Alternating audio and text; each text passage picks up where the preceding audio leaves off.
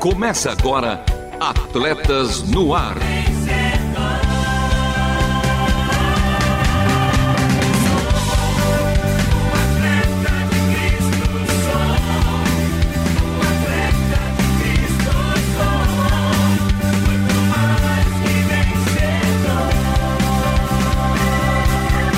Amando o Senhor, correndo juntos e alcançando muitos.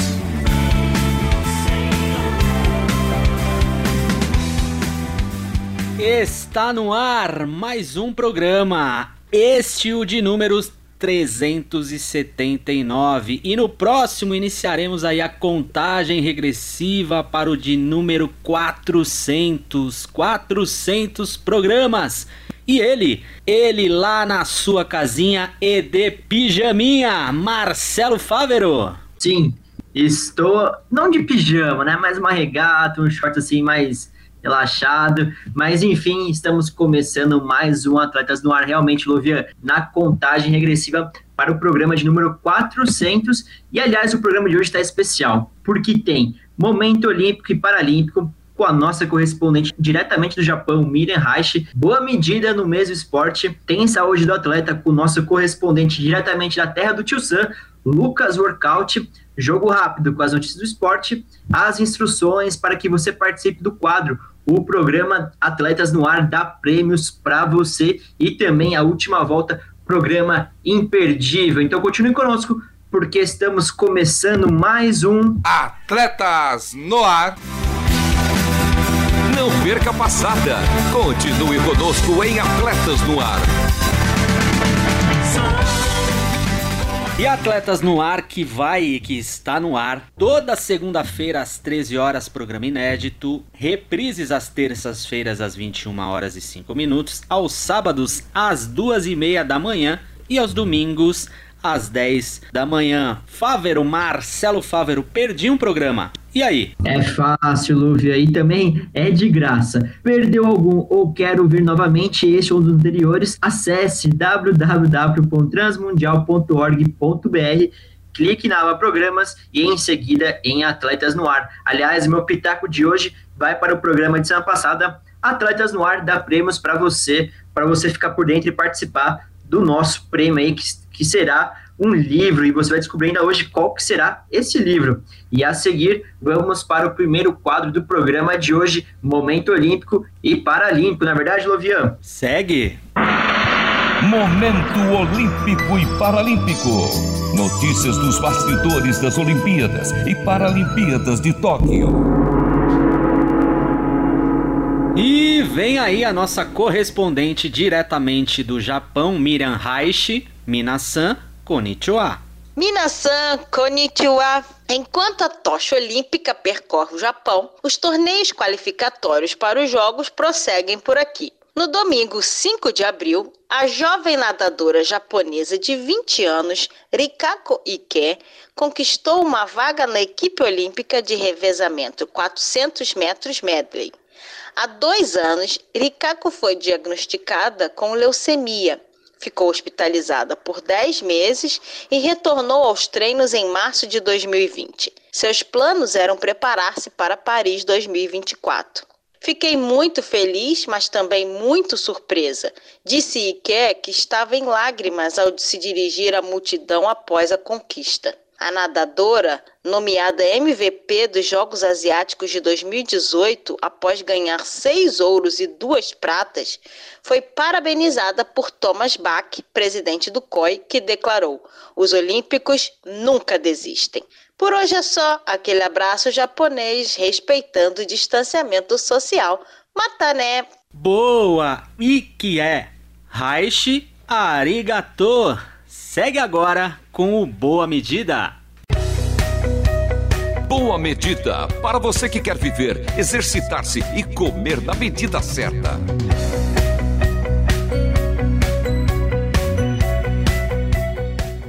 E no quadro Boa Medida de hoje, aliás, quadro esse que está fazendo sua estreia nesse ano 2021, abrimos ala para a nutricionista Bruna Souza falar a respeito da alimentação para atletas de alto rendimento. Ela que trabalha no time profissional de vôlei do SESI São Paulo. Lembrando que essa palestra foi retirada da live que rolou na semana passada pelo Ministério Conexão Vejo, Verdade em Jogo, da Primeira Igreja Batista de Santo André.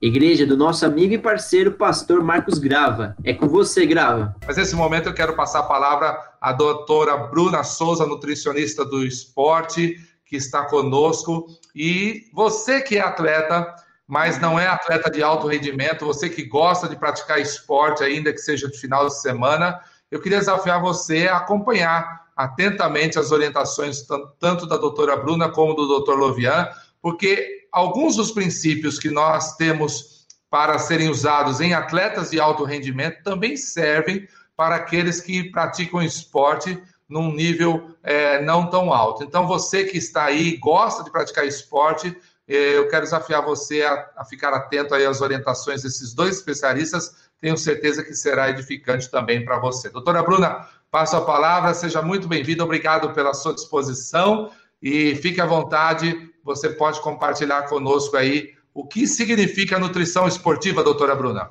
É, bom, obrigada de novo pelo convite. Para mim é um prazer poder falar sobre esse assunto, porque eu gosto muito de nutrição esportiva. A pastor já me apresentou, então eu trabalho com o esporte no SESI, mais à frente do voleibol, mas também trabalho com outras modalidades. Eu sou nutricionista formada há 10 anos, tenho especialização em tratamento da obesidade, também fisiologia do exercício, e atuo com o esporte de alto rendimento, que é algo um pouco diferente. A, tra a trabalho também no consultório atendendo pessoas, como você disse, entusiastas ou atletas amadores, mas com esporte de alto rendimento eu trabalho desde 2014 com o SESI. O, a grande diferença né, do esporte de alto rendimento, da nutrição no esporte de alto rendimento, é que a gente junta todos esses conhecimentos em prol da performance esportiva desse atleta. Né? Então, a ideia no esporte de alto rendimento é que a gente consiga melhorar essa performance para ele estar no maior ponto de desenvolvimento dele né, durante a competição. Né? E também pensar na melhora da recuperação desse atleta entre as sessões de treino, as sessões de jogos, para que ele seja sempre pronto, evitando o risco de lesões, minimizando o risco de lesões ou recuperando ele mais rapidamente para que ele possa estar disponível para a equipe técnica para treinar e para competir. E o trabalho num clube, né, ele inicia pela avaliação de pré-temporada. E nessa avaliação de pré-temporada, quando a gente faz aquele escaneamento do atleta, a gente faz a avaliação antropométrica dele para saber como estão as medidas, se ele está de acordo com o que precisa para a modalidade. Uh, fazemos as consultas para entender como está a alimentação desse atleta.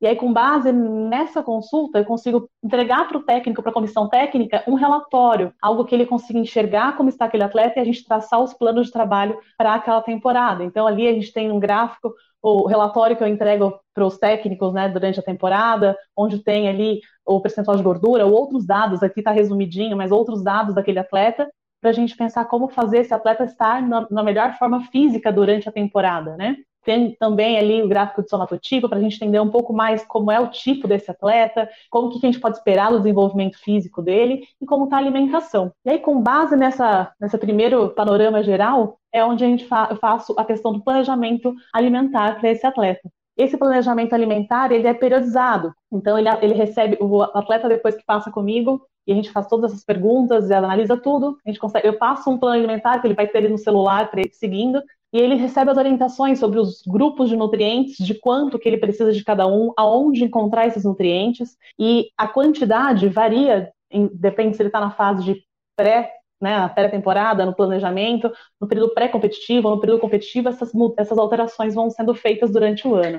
E por meio desse acompanhamento, eu consigo ver se ele está conseguindo seguir. Então, tem ali a foto de um café da manhã do atleta que ele me manda, ali também de uma outra refeição, para ver a quantidade e também para ver a qualidade, se ele está conseguindo seguir. Porque além da questão da quantidade, que dá para ver que não é um problema pela segunda foto, o tamanho do prato do atleta não é, não é um problema para eles comer bastante, muitas vezes a qualidade fica fora, né? Então a gente fala dos grupos de, de alimentos ali, dos carboidratos, das proteínas, mas eles acabam às vezes pecando, faltando um dos nutrientes que às vezes cai para a gente necessitar de suplementação. E aí o primeiro ponto da suplementação, que é muito importante, ainda mais para atleta de alto rendimento, é de que ela vem realmente para complementar uma falta. Né? Ela vem com o papel de realmente suplementar, não com o papel de substituir um alimento. Então não tem suplemento que compense uma alimentação ruim. E ainda mais pensando em atletas de alto rendimento que têm relação com uh, que têm competição e passam por testes de doping, existe um risco grande desses atletas perderem, às vezes, uma competição ou, ou algo desse sentido por conta de doping. Então a gente tem que ter um cuidado muito grande, porque existem muitos suplementos nas lojas, mas poucos deles têm evidências científicas. Nem todos eles são benéficos ou têm realmente resultado. Então, às vezes, a gente acaba expondo esse atleta a um risco desnecessário. Então, a gente tem também é, como fazer a tomada de decisão para fazer a escolha de suplementar ou não esse atleta. Então, primeiro a gente pensa se esse atleta está pronto para o uso de suplemento. A alimentação dele está correta? Está tudo redondinha? Ele está pronto para fazer a suplementação? Se não tiver redondinha a alimentação, a gente já pula direto, não vai usar suplemento, né? Se a alimentação está correta, eu devo usar esse suplemento? Existe uma evidência científica que fale que esse suplemento tem efeito? O atleta está pronto, mas nesse caso, nessa modalidade, ele tem efeito? Porque o que acontece é que às vezes o suplemento, sim, ele tem eficácia, mas não é para todo mundo que ele serve. Então, um atleta de voleibol vai usar um suplemento, um atleta do atletismo vai usar outro tipo de suplemento. Ok, é seguro, é eficaz esse caso. O uso dele é seguro? Vem de uma fonte confiável? É importante perguntar essas coisas, porque senão a gente pode acabar com a carreira, às vezes, de um atleta, colocando ele com o risco desnecessário de consumir um produto que muitas vezes tem alguma coisa dentro do pote que não consta no rótulo, né? E aí esse atleta acaba se perdendo. A gente fez, fez todas essas perguntas e chegou no resultado positivo de fazer a suplementação desse atleta, a gente testa. Por quê? Porque mesmo com todos os resultados, é, às vezes esse atleta responde diferente para esse, esse, suplemento. Cada indivíduo é um ser único, né? Então, após todo esse trabalho, esse escaneamento, a prescrição da dieta, a prescrição da suplementação, vem a questão do acompanhamento nutricional. Né? Esse acompanhamento nutricional é, é, o que a gente faz ao longo do ano. Então, principalmente com as categorias de base, de orientá-los, de dar as informações que eles precisam para que eles consigam é, ser mais autônomos, como fazer trocas, como escolher as fontes de alimentos, aonde estão esses alimentos que eles precisam. É, autonomia na cozinha, porque muitos atletas precisam eles mesmos cozinharem, moram sozinhos e às vezes não têm essa autonomia ainda. Então, ensinar o básico é importante. Leitura de rótulos, para que eles possam ter autonomia para ir no mercado e fazer melhores escolhas também. Tudo isso faz parte do acompanhamento nutricional ao longo do ano. E um outro aspecto importante da nutrição esportiva nos atletas, que faz parte do trabalho durante o ano, é a questão da hidratação. A gente sabe que a hidratação é importante para todo mundo, trabalho intestinal, para a questão né, de pele e tudo mais, de transporte, mas para o atleta ela tem um fator crucial, porque um nível de desidratação aí de pelo menos 3% já começa a ter queda de rendimento. E aí o atleta treinou o ano inteiro, mas ele foi desidratado para uma competição e ele pode perder o rendimento dele por conta disso. Então eles recebem orientações quanto ao quanto tomar de hidratação antes, durante o evento esportivo e depois, e como também fazer essa, é, essa verificação se eles estão conseguindo se hidratar corretamente. Então, pesar antes do treino, depois do treino, para ver se o peso mudou muito, é um jeito da gente verificar se eles estão se hidratando bem ou não. Ou também aquela escala de coloração de urina. Né? Então, esse é um jeito fácil de olhar. O atleta vai ali no banheiro, ele já vê se a urina dele está do nível 4 para baixo, ele já sabe que ele tem que reforçar a quantidade de água, porque provavelmente ele transpirou mais do que ele conseguiu repor de hidratação. E aí, o último aspecto ali, falando brevemente do trabalho da nutrição durante uma temporada, é cuidar da alimentação pré, intra e pós-treino ou pós-jogo. Né? E aí, pensando no pré-treino, a, principal cuidado que nós temos é garantir a oferta de carboidrato, que é onde ele vai ter maior fonte de energética. Ele vai poder fazer uma alimentação com proteína e gordura, mas moderada para não atrapalhar a digestão também, e sem excesso de fibra para não ter o intestino ali funcionando num horário que não é interessante. E cuidar da hidratação. Então, varia muito o que ele vai consumir de pré-treino de acordo com a modalidade, do horário que ele faz essa prática de atividade física, se é de manhã, se é à noite, se ele tem capacidade de consumir bastante ou não. Uh, a gente também tem aquela opção para os dias de jogos mais tarde, né? Então, às vezes, um café da manhã não dá, mas aí eles preferem uma massa, alguma coisa mais, mais substanciosa, também é algo que também é recorrente. O que é importante disso tudo é que dá para variar muito as possibilidades, desde que tenha uma grande oferta de carboidrato para esse atleta e aí fazer esse manejo dos horários. E aí acabou o jogo, acabou o treinamento, a gente precisa pensar em recuperar esse atleta, né? Nesse momento que a gente pensa na recuperação. Então, no pós-treino, pós-competição, quanto antes esse atleta consumir alguma coisa, melhor para ele. Mais rápido vai ser a recuperação, menor vai ser o desgaste desse atleta. Então, e depende do que pode ser. Então, se tiver perto de um horário de refeição, a própria refeição pode ser o pós-treino desse atleta, né? Então vai ter carboidrato, vai ter proteína, ou um lanche como aquele do pré-treino, mas mais reforçado no recheio agora, ou em alguns casos, e aí nesse caso o suplemento pode ser interessante, está longe de casa, está longe do horário da refeição, a suplementação pode ser um adicional por conta de facilidade. Então, tentei resumir, pastor e pessoal que está assistindo, como que é o trabalho durante a temporada. Aqui tem os meus contatos, se qualquer pessoa tiver, enfim, interesse em saber um pouco mais também um pouco do que é o trabalho durante o ano, né, com os atletas de alto rendimento. Fantástico, doutora Bruna. É tanta informação por pouco tempo que nós lhe concedemos, então já fica um desafio duplo aí, um para a doutora Bruna e outro para todos os membros aí do nosso Ministério Vejo, todas as equipes de voleibol masculino, feminino, futebol de salão, futebol society, futebol de campo, basquete, né, além dos corredores, pessoal do pedal, antes de iniciarem a próxima temporada, assim que estiverem liberados para as atividades, fazerem aí um encontro um pouco mais prolongado com a doutora Bruna, ver alguns desses conceitos mais em detalhes, porque são realmente informações muito preciosas para todos que praticam esporte. E o quadro Boa Medida vai ficando por aqui. Mas mesmo assim, o que foi apresentado pela nutricionista Bruna Souza segue valendo aí também, já que a boa alimentação é uma grande aliada para a vida saudável, seja você atleta profissional ou não. E a seguir em Atletas no Ar, saúde do atleta. A bola está com você, Luvian. Saúde do atleta. Amador, não profissional e profissional que quer viver e exercitar-se de maneira certa. Diretamente da terra do tio Sam, o nosso correspondente Lucas. Lucas, come with me! Fala, garotinhas e garotinhos! Tudo bem com vocês? Eu sou Lucas Workout, o seu correspondente diretamente dos Estados Unidos. No quadro de hoje, eu trago para vocês dados de mais uma pesquisa científica sobre saúde, bem-estar e performance com base em uma pergunta que você precisa responder. É mais fácil você mudar os seus hábitos e se proteger de doenças como Covid-19 ou depender de vacinas, respiradores e vagas em UTIs? Se tem uma coisa que o Covid veio a nos mostrar, pessoal, é o quanto a nossa sociedade como um todo está doente e fragilizada. Em um estudo recente realizado no Instituto Cardiovascular do Hospital Clínica San Carlo de Madrid, na Espanha, comprovou que as pessoas que praticam atividade física e têm um estilo de vida saudável aumentaram em até oito vezes as chances de sobrevivência no tratamento dessa doença, em comparação àquelas pessoas sedentárias. Nessa amostra, eles ainda observaram, com mais de 520 pessoas, que entre esses sedentários existia uma maior taxa de insuficiência respiratória, insuficiência renal e internação hospitalar. Segundo o Dr. Julian Pérez Villacassin, diretor do Instituto, foi surpreendente e novo observar como o estilo de vida sedentário apareceu como um preditor de mortalidade. Ou seja, pessoal, cada vez mais fica claro e evidente a importância de se cultivar um estilo de vida saudável, pois praticar atividade física e ter uma alimentação personalizada Assim como se manter ativo fisicamente psicologicamente já não é mais um segredo e já não é mais para poucas pessoas. Isso faz parte de uma necessidade do estilo de vida atual da sociedade. E esse detalhe pode salvar a sua vida, em um cenário principalmente como o que estamos vivendo hoje. Se você não quer fazer parte dessa estatística, saia do sofá e comece essa mudança nos seus hábitos agora. Um forte abraço e até a próxima. Nosso correspondente Lucas Workout, profissional da saúde, diretamente da terra do tio Sam. Thanks. Jogo rápido.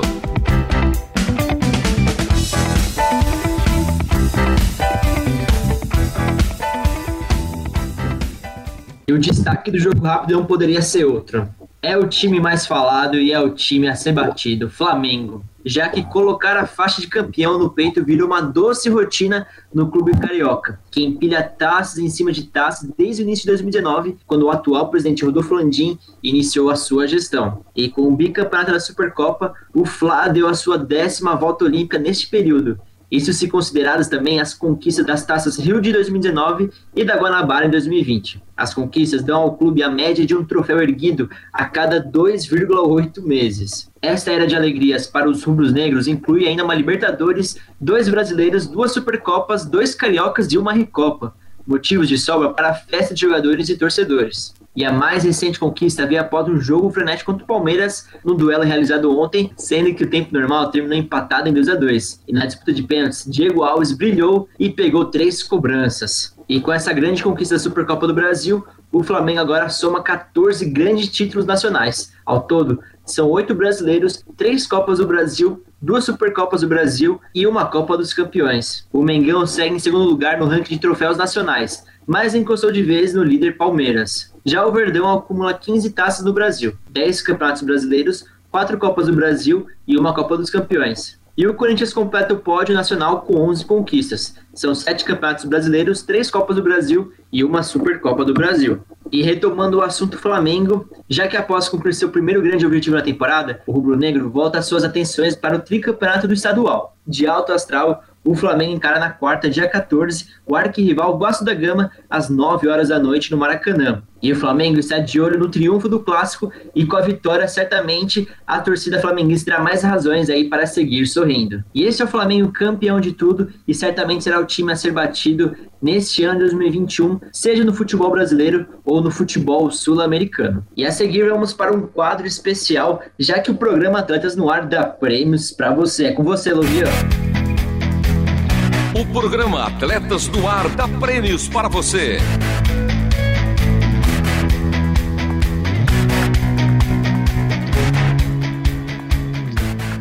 concorrer, siga o nosso Instagram Atletas no Ar Oficial, comente o post do programa 381, que vai ao ar no dia 26 de abril, e aguarde o sorteio. Até lá, vista a camisa, faça parte desse time, participe. E agora, ouça um pouco do que você poderá ganhar para ler. Paluca, o goleirão italiano andou confiante, cheio de si, em direção ao gol desafiador, passou o braço pelas costas de Tafarel.